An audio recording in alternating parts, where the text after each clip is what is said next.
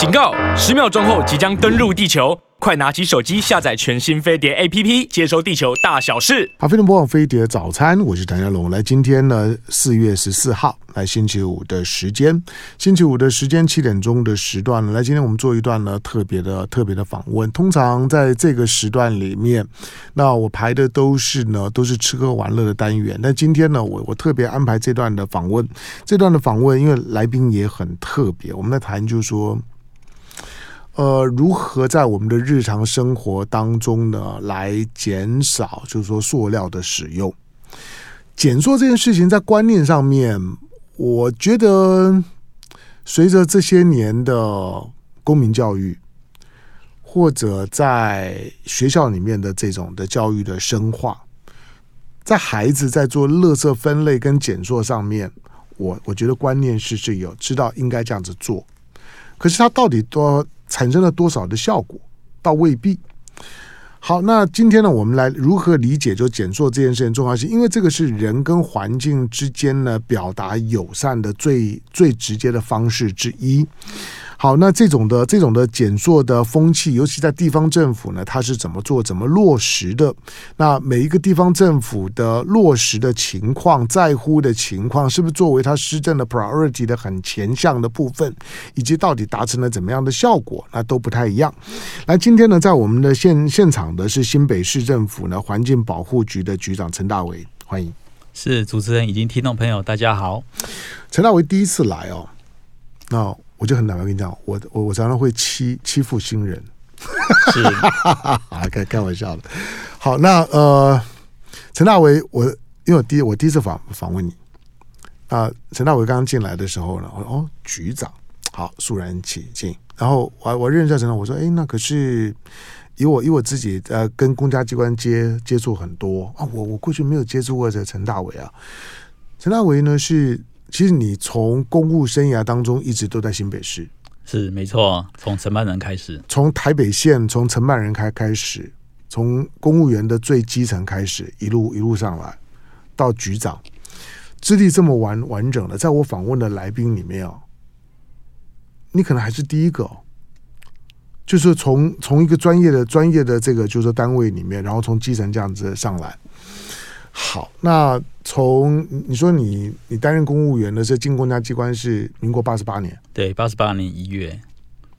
那算算应该二十三年了，二二二十几年的时间。这二十几年的时间呢，尤尤其你在环保单位啊，我相信你自己作为一个从承办人一路上来，你应该也很清楚的知道，这二三十年的时间里面，我们的环保观念、环保政政策其实变动性很。很很大，也也很快，对不对？是没错。其实早期的环保大家都比较没有概念，嗯，所以六六七年代很多东西，像以前讲的，垃圾产生了怎么办？嗯，直接丢到河岸边，离民众越远越好。当然啊，对，所以大家早期视而不见，嗯，那慢慢的、慢慢，你就随着不管是早期说的我们家庭及工厂，嗯，大家开始重视哦，原来造成这些的废弃物、这些废水、空气污染。我们如果不去面对，不先去做预规划的时候，你后面还是会造成整个民众的生活上一个很大的一个冲击。所以在七十几年的时候，环保单位才开始成立，开始制定各项的法规，开始要建焚化厂，嗯，开始知道垃圾该怎么处理。面对空气污染、水污染，你要订立什么样的法规，嗯，让业者、让民众能够遵循。我觉得那个就是我们讲的环保的理念，甚至环保价值，其实要随着时代不断的去做调整。嗯、更重要，我会觉得那个应该是大家势必要去关注的。嗯，毕竟环境属于大家，不是属于私人财产的。嗯，所以任何一个人都不能自私的去破坏它。嗯，对。不，你你还你还你还比我小很多，你不要装装老。不过你刚你刚刚讲的那那个场景哦，我是记得小的时候，我觉得，我觉得垃圾就是找个没有人的地方把它丢丢掉就好了。没错，基本上只要不要在我家里面，在家门口，呃，不要污染到我，也不要让我闻到味道，丢到没有人的地方呢就可以了。垃圾你要用什么装随你便，反正有袋子装算客气的。没有没有袋子装也无所谓，我们都曾经经过那样的过程，所以呃，青山也不青，绿水也不绿，河边呢没有办法去，那呃，除了除了水污染之之外，河上面什么东西都都有。垃圾啦、粪便啦、死猪啊、死死死狗啊等等，通通有。好，这是呢曾经我们经历过的阶段，所以呢环境当中的臭味呢很普遍。你到很多山明水秀的地方呢，你很容易就看到呢倾倒垃圾的情况。很多的风景区、公园里面啦，狗狗屎粪便的这种的不用讲。那以前有很长时间哦，我是不管在晚晚上的时候呢走过草皮的。有时候不得已要要走过草皮的时候，你会觉得很容易踩到狗屎。没错，踩到之后很难忘记。小小小时候，我觉得现在的年轻人他可能不太知道踩到狗狗屎是什么样感觉。哦，那超恶！哦，那洗很久，那个洗洗很久，那个味道一直都不散，就不知道该怎么办。可是曾经有很长时间，你很容易踩到，路上也好。草呃草地也好，你很容易踩到，就大家都觉得都无所谓。好，当然现在大家对环境保护的概念呢比较好了，开始已经已经进到了进到了除了除了就是说呢，垃圾的处理、清运，还有分类，以及呢如何对于即使分类的过程当中有一些的有毒不好处理的东西呢，如何能够减量？所以呢，减塑呢其实是毒物跟垃圾减量当中非常重要的一部分。好，嗯，当然有有有很长时间呢、哦。垃圾袋会被当当做是当宝物一样，就是我不晓得大家你们会不会这种情况，就是会收收集很多的垃圾袋。没错，其实我是觉得像这种塑胶，嗯，它影响不是只有环境而已，嗯，它其实跟人体的健康也有关，嗯，因为其实很多的报道都显示说，我们像很多像海边的废弃物。里面有很多是塑胶材质，嗯、你这样冲洗完之后，冲刷完之后，它变成塑胶微粒，嗯、就给鱼吃到肚子里面去。嗯、我们把鱼补上来，再吃到肚子里面去。所以这个东西我是觉得是循环的。嗯、所以为什么政府甚至说国际之间对于像这种减塑议题会这么关注？嗯、因为它已经慢慢慢慢的影响到我们人类自己了。嗯、所以刚才主持人提到，就是说，其实很多家里人都会囤积一大堆，其实不仅是塑胶袋。甚至很多买东西的纸袋都有，嗯，嗯，更甚者，我们以前常常办活动，大家都疯狂的制作环保袋，对，所以家里就会堆一下一大堆这种的没没办法使用的，所以后来其实我们也看到这个问题，就是说，其实这些东西其实你可以，第一个你可以在家里回收再利用，如果你觉得没有用这么多，你也可以给别人，让别人去使用。所以后来我们大概发现说，诶，如果这个是一个可以推动的管道的时候，嗯、我们后来也有推一个 rebag 代代相传。嗯，它这个概念就是说，我们鼓励民众把家里，它你不一定要透过过年过节大扫除才拿出来，嗯、你只要平常如果你买东西手边有的，你觉得这个干净还可以用的，你可以把它交给清洁队的回收车。嗯，我们收到这些纸袋、塑胶袋、环保袋之后。我们会经过初步的整理清洗，嗯，挂上吊牌，我们会把它放在我们的合作店家。嗯，这什么叫合作店家？就包括我们讲的，我们有一些呃超级市场、大卖场，甚至有些饮料店，甚至也有一些我们讲的一些夜市，他们也可以设这个所谓的一个回收箱。回收箱里面它是可以放各式各样的袋子。万一我们的消费者在卖这个量贩店买东西，忘记带环保袋的时候，他就可以到这个箱子里面去取用，然后他这样就可以减少我们塑胶袋的使用。嗯、不然他如果没有袋子，他一定又会花钱买塑胶袋。嗯，对，所以我们觉得说，至少透过这样的一个循环，它也可以达到这个我们讲的资源有效利用。嗯、当然，消费者拿回来之后，拿回家使用完之后，那他还可以很轻松的一样拿回去给回收车。甚至拿回去给卖场，我们会做后续的一个重复的整理再利用。嗯，好，在我们现场的呢是现在呢新北市政府呢环境保护局的局长呢陈大伟。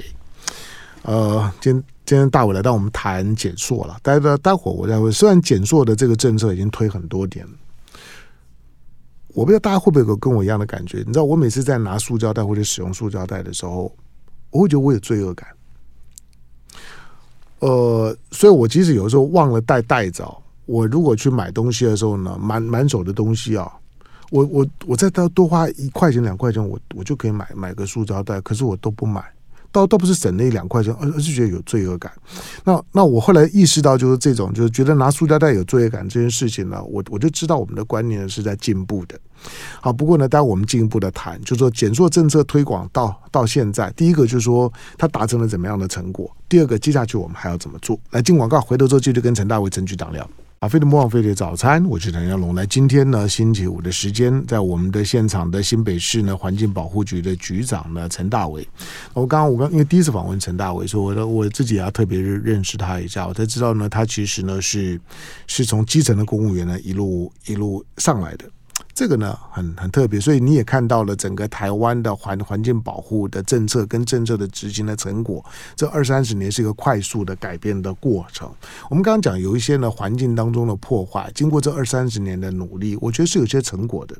比如我我最近常常不管在河河滨公园啊，在淡淡水河啦、基隆河河河滨走，你就毕竟我年纪老了，我我我就是记得年年年轻的时候的那个河的样子。或者在我在我更早的时候，我呃有一个有一个作作有一个作作家呢，在演说的时候呢，他他就说他到海边呢，他会受受不了，到处都是呢保特瓶啊、塑胶袋啊。他就觉得那个环环境已经完完全全被破坏，他他就很很难忍受。可是他发现呢，年轻人在那地方玩的时候，好像都看不到这些东东西。所以你知道，对污染、污染跟跟脏乱了，人人是有适应性的。你如果去在那个环境里面长大之后，你不会觉得它很脏，它它它很乱。所以你必须要有一点想象力跟一些生活品质的追求。好，那减塑、减塑、减塑政策推广到现在为止，第一个就是说，新北市是如何去评估自己减塑政策的成果。是，其实减塑应该有很多样化的层面去思考。刚、嗯、才主主持人提到的，你要让民众去改变习惯，当然他可能要重新适应。他如果觉得太麻烦，嗯、我不想配合，没错，自然而然，你要这个政策往下去永永续推动，其实他就一定会遇到一些瓶颈。嗯所以，其实我们在推动减塑来讲，我们会看民众的这个生活习惯，跟看他的行为模式。那除了鼓励民众之外，譬如说我们提到怎么去增加诱因，让他可以尽量减少使用，甚至可以自己去携带。那甚更甚者，我刚才提到，像我举例，像我们那个 rebag 一样，如果民众真的觉得哇，那他真的不知道该怎么去配合，随时随身随身携带这么多东西的时候，至少我们在很多的庶民经济。或是所谓的消费的场域等等，嗯可以提供这种替代性的东西，让它也可以稍微减少它的不方便。嗯我觉得那是我们当初推动的方向。所以不管是我们讲的塑胶袋，甚至我们讲的这些减少一次性的，包括什么以前讲的我们的筷子啊、塑胶吸管啊，甚至纸餐盒啦、塑胶餐盒等等，其实我觉得很多面向，大家从我们的生活面里面，除了体认到说。这些东西你不断不断的制作，它除了浪费资源以外，更重要的，它其实后面这些处理，其实就是慢慢累积，会造成对我们身体甚至对环境上的破坏一个很重要的一个影响。嗯，所以我总觉得这些东西，大家真的要去体认到说，环境的部分来讲，如果你现在没有去做改变，以后我们一定会后悔。陈大伟，你你自己不觉得没有吸管很不方便吗？没错。你不觉得吸吸管用纸的吸管，它就就是很麻烦吗？纸纸吸管很容易烂。对啊，其实说后来我们提到说，其实有时候你这个不习惯，嗯、所以纸吸管是不是一个最好的方式？一、嗯、一个最好的解方，其实也不尽然。而且我判断纸吸管的成成本并并不低啊。没错，因为包括它的原料要开采都一样，啊、所以我觉得很多环保政策它没办法一触可及。没办法一下子画条线，大家一定可以拿达到这样的目的。嗯、但是就是这样，你要慢慢慢慢找到一些，哎，可能对于这个像我们讲了，为什么会有替代材质？它势必从我们讲原料的生产、使用到最后的废弃的处理，它整个生命周期，它一定会对环境冲击稍微小一点点的，嗯、不代表它不会有影响。所以从这边。小的部分影响越小的开始，慢慢慢慢做，做到说你影响可以降到最低。嗯，那当然是我们比较长远的这个想法跟目标。嗯，啊，我我不知道我观念对对不对啊？我我觉得现在现在当然一般店家就是说，如果你要你要使用到你要它的塑胶袋的时候，塑料袋的时候，那可能加一块钱，加两块钱。可是我观念是倒过来的，我我我觉得他应该像是便利商店自己带环保杯呢，可以呢省三块五块。就是我如果自己带环保袋来，我应该得到鼓励啊。没错，我带环环保袋来的时候，你应该给我一点的 service，减个减个三块五五块啊，我觉得效果就很好啊。那我们现在去便利商店买饮料的时候，那你如果或者你你甚至于到了 Starbucks，如果你自带自自己带带杯子，它大概呢少少你个五多五块钱，基本上三块五块。那如果如果塑料袋也可以，那那不是很好吗？对，所以其实刚才主持人提到了，我们现在不管是针对于市场。嗯夜市，甚至像饮料店，或者是像这些便当店等等，嗯、我们都有鼓励。如果是民众自己带一些餐具或杯子的时候，嗯、那有些他是直接用减价的措施，有些他可能是帮你加菜的方式，嗯，等于是鼓励你增加这个诱因，让消费者他自然而然他愿意去做自己期待自己的一些餐具这样的一个行为。嗯，所以我觉得那个都是大家要从行为模式里面加上你的。这个呃，营业场所，你的这些。公司行号，他愿意来搭配。嗯、那当然，目前来讲，其实包括中央的法令，现在也在逐步逐步推动这样一个限制的对象，嗯、以及这样要求这样一个鼓励的措施。嗯，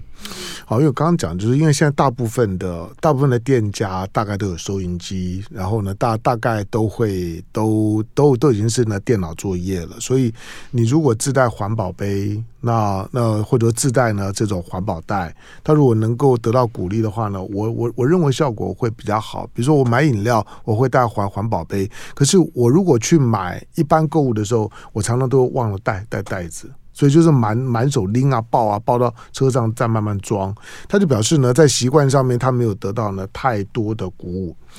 好，那接下去的，当线索已经推了很多年了，我说了在在学校教育各方面其实都有这观念。那在一般的道路社的时候呢，你大概也都会有有分类的分类的概念。再往下走要怎么做？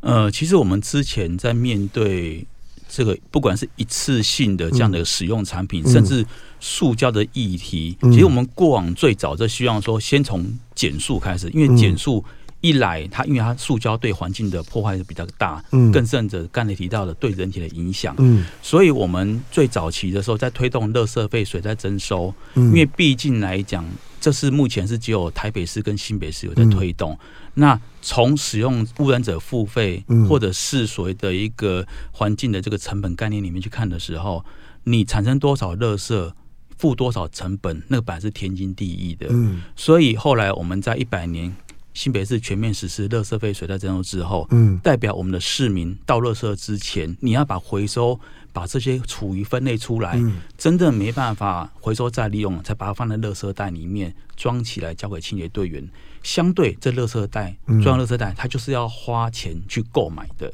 那因为我们后来观察到了一个比较有趣的现象，就是因为民众他可能从菜市场、从一些这个面包店买到这些东西，他可能还是用塑料袋装。他就会把塑料袋套在他的家里的垃圾桶，嗯，然后垃圾丢进去，对，然后等到丢垃圾的时候，他把这些塑料袋包起来，嗯，再把它放到我们的专用垃圾袋里面，嗯，所以就会觉得这种感觉就很奇怪，就是它这样变成袋中有袋，袋中有有对塑胶来讲这很普遍啊，对对塑料来讲完全不会有减量的效果，嗯，所以后来我们有思考，就是说，因为随着征收以量去计价，这个东西是本来是属于呃正那个正确的方向。那因为目前的我们的装垃圾袋是以塑胶袋的方式在做呈现，在做计量的，所以我们怎么去减少塑料袋的使用？怎么去把垃圾袋跟购物袋的功能把它结合在一起？我们觉得，因为后来有其实说呢，我们大概有参考像其他国家的做法，后来我们就有推动，比如说我们在呃便利商店，嗯，或是大卖场。如果你真的像刚才主任提到，我买东西，我除了抱在手上之外，你东西太多了，真的没办法，你又忘记带环保袋的时候，你不得不那就只能选购这个卖场或者是便利商店它所提供的环保两用袋。嗯，这环保两用袋的功用其实就是跟新北市政府合作，我们会把购物袋跟垃圾袋功能。整合为一，结合在一起，对，等于是他在卖购物的时候是购物袋，我回去的时候就变乐乐色袋，没错。嗯，那这样至少可以少一个袋子的制作。嗯，好，那目前来讲，其实推动也获得一部分的一个成果。好，当然你要全面的把塑料袋给减量，以目前的这个想法来讲，可能还是要逐步推动。好，那我只是说，我们刚才提到，从民众的行为模式，从环境的观点里面来看的话，怎么去对环境友善，怎么去减少资源的浪费，怎么是减少我们资源的开采，我觉得那个是大家可能各个面向要去充分去做呃考量，这样未来推动政策来讲，民众他才能够习惯，才能够接受。嗯，好，但现在的环保斗斗士啊，环保魔魔人有有有时候很多。当然，你们在新北市推的不速之客，就是就是不使用塑塑料做呃制品的这种的不速之客。对，我也想到有一些行业不一定容易哈，比如说现在市面上面很多的这些呢饮饮料连锁店，因为因为它关乎它的制作出来那个漂漂亮亮的那个成品的样样子。如果你你自带杯，它可能表表现不不出那种感觉，而且量。呃，一杯一杯多多大多小，它它可能衡量上面来讲呢，也可能会有困难。有的时候会会有，不过像是像是咖啡啦，或者说是或者这种东西，反而呢比较容易，你可以用自带杯去处理。你你们推的这种就是说不速之客，现在的推行的状况怎么样？那店家的配合的情况怎么样？你们如何去衡量这种成果？是，其实为什么一直讨论到塑胶的问题，是因为毕竟台湾是属于石化。产业嗯，大国很大国，大国，所以因为这样子，所以代表其实现在塑胶制品不仅台湾，其实国际也是一样，嗯，非常的便宜，嗯，因为它本来来讲，因为它的可塑性加上它的成本，其实都是属于呃民众甚至所谓的一个成本里面，它可以去相互去比较低一点的去取得，所以相对的，现在民众对依赖程度就很高，嗯，同样的这种的优势，你要怎么去把它做扭转？势必来讲，一定要经过一些大家的配合，加上政府政策的引导，加上一些替代材质的一个辅助。嗯，所以刚才主持人特别举例的，包括我们饮料店。当然，饮料店现在台湾来讲，其实对于时下的年轻族群，大家都是非常的喜欢这样的一个。对，那只是变说我们在面对这样议题的时候，你要第一个要减少使用，势必你要找到替代的。容器，嗯，那替代容器以新北市早期的话，我们当然是希望就是说，好，那我们能够做一个可以重复使用的一个杯子。嗯、那这个杯子呢，因为初期消费者他可能要花一些这个呃押金的方式先去取得，等于是说我们跟店家合作，我们推动新北 U Cup 这样的一个政策，嗯、等于是它一个循环杯的概念。那这个杯子呢，放在店家这边，那消费者他就可以。使用这样一个杯子去买，不管是买咖啡或买饮料都可以。那初期因为它的杯子的成本，所以他可能要付一些押金。押金的用意就是说，他可能消费完之后回来给这个店家，他可以去退还押金的这个概念。那这样至少他可以初期来讲，他就有一个杯子可以去替代原有只能使用一次性这样的杯子。一次性的杯子太多了。对，那当然。慢慢的这几年来，包括中央台看到，就是说，塑胶饮料杯，尤其在这三年的这个疫情期间，大家很多针对宅经济这样的一个活络，嗯，对于使用其实不仅是没有减少，反而增加。嗯，所以怎么去减少这种塑胶饮料杯的一个要求？后来中央环保署他们就开始要求，就是说，针对一些我们讲的饮料店，或是属于这个便利商店里面的这些咖啡杯，他会要求未来你不能用塑胶杯去使用。所以现在以后的饮料杯，好，那新北市的话，目前我们有跟业者已经谈好了相关的这个要求跟合作机制。当然，我们会考量到说，业者你本身你之前这些塑胶杯，你的库存。你要去化的压力，嗯，加上你未来替代材质的杯子，你在制作的过程，你需要多少时间？好，所以目前我们在推动饮料店减少一次性的塑胶杯，新北市会从今年的五月一号开始实施。嗯，那刚才前面会提到，为什么要跟业者讨论？就是毕竟你这塑胶杯制作完之后，你如果没有使用，直接废弃，它也是一个环境上的一个灾难。嗯所以，我们当然是希望说，能够逐步、逐步推动，让业者有一个能够适应跟准备的时间，嗯、然后再加上替代材质。目前的话，刚才提到，因为你要马上让民众这边能够自备餐具，其实是有一定的程度上的一个压力。嗯、同样，也要搭配要求这些业者，你要提供给民众自备环保杯去消费的这个这个价格上的诱因，嗯，然后再配合未来你的替代材质，现在目前的饮料店都是属于采用纸的一个材质，好、嗯，那等于是纸杯的生产的时间考虑在里面之后，我们目前是定在五月一号要实施，嗯，哎，我我我直接问，你很老老实讲，很难吧？我觉得业者的配合度。到嘴巴上面，你今天你才陈大为或者市政府开口了，他们当然说啊好，好，好。可是我想起来就很难呐、因为第一个，你像市售的这些饮料饮料店，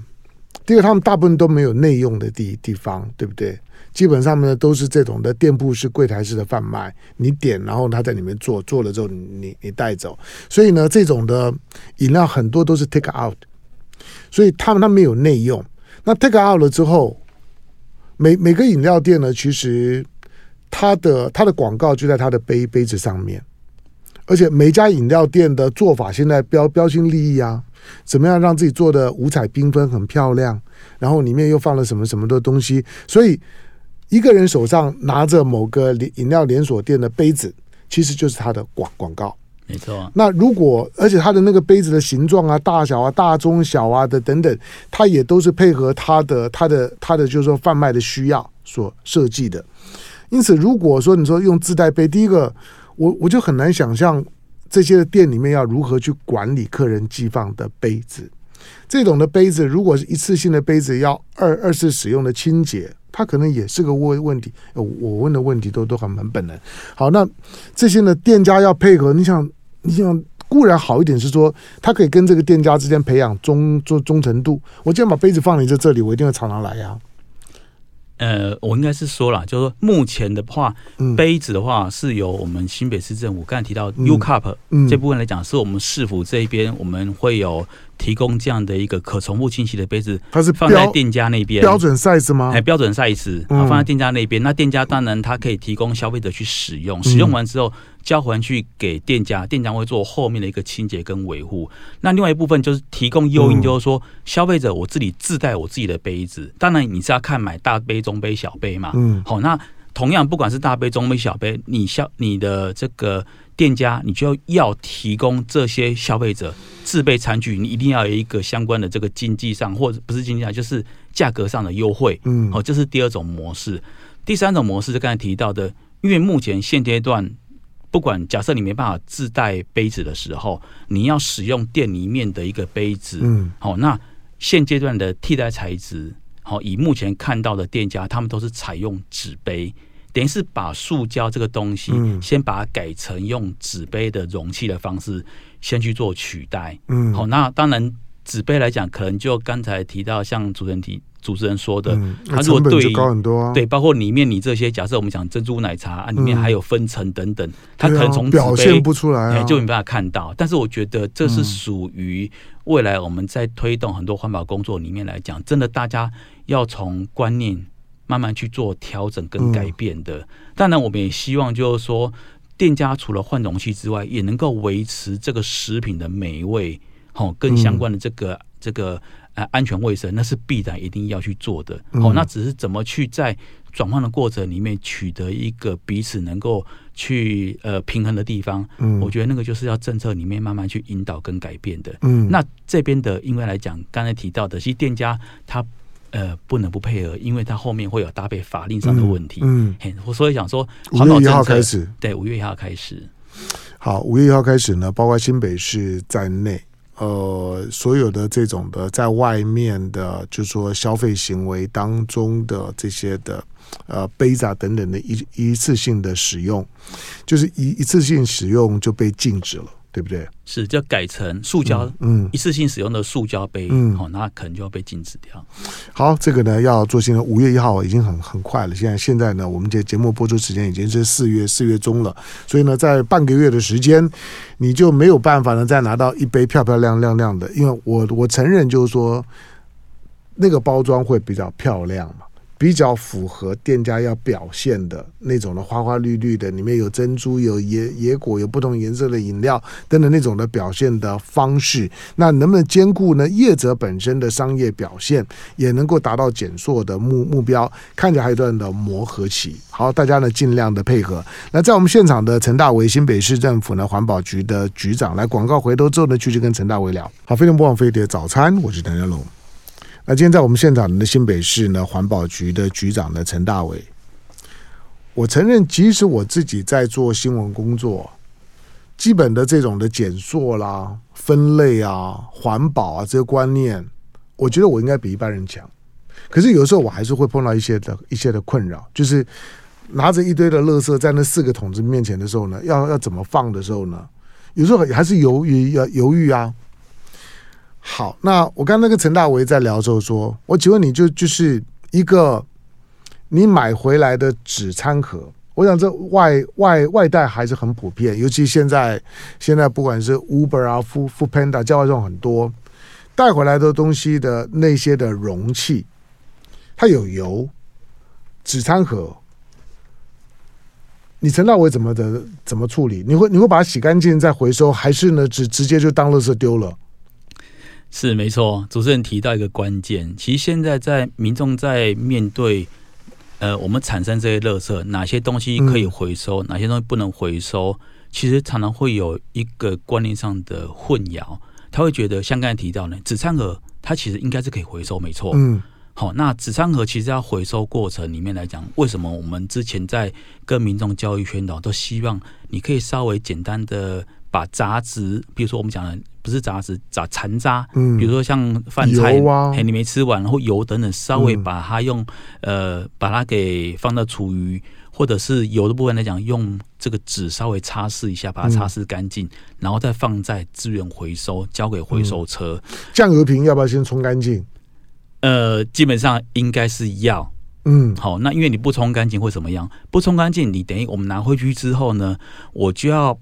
另外找人把瓶盖打开，再去把它水冲干净，冲、嗯、完之后才能去做后面的回收再利用。嗯，那听众朋友应该可以强调我后面讲的再利用三个字，不管是纸类、塑胶类、铁铝罐等等，嗯，你回收完之后，你后面应该还是要再制成原料，比如说塑胶，你可以把它破碎完变成塑胶粒、纸容器，甚至是我们讲的一般的报纸的纸浆。嗯你回来之后也是把它破碎，再制成纸浆，所以变成你要从原料废弃回收回来的东西变成产品，它中间它就要去分成，比如说有些要掺掺杂原料回来，有些是用回收料，所以为什么我们提到的要把这些感觉是油的部分，或是属于这些杂质的部分，稍微把它给清洗或擦拭干净的原因。就是如果你没有把它擦拭干净，你拿回来给清洁队的回收车之后，嗯、我们清洁队要把它做后面交给厂商再利用的这段过程，它就会花了很多的这样的一个成本去执行这样的工作。嗯，那这个成本呢，第一个它可能时间成本，第二个可能厂商觉得他如果我自己的本身的、這個、清洁成本很高，对他可能回来他如果没有这个制成，比如说我讲的，嗯，你清洁完之后，你这个水，你势必来讲你要污水处理设施。